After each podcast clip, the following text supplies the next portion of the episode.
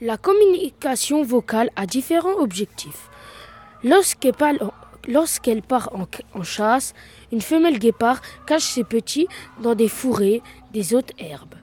À son tour, grâce à de petits cris, elle peut, elle peut les appeler. Ils l'identifient et sortent alors de leur cachette. De nombreux oiseaux utilisent leur chant, non seulement pour marquer leur territoire, mais également pour attirer un partenaire. La force du chant, sa qualité, renseigne alors une femelle sur la force et l'état du mâle. Elle peut ainsi faire son choix.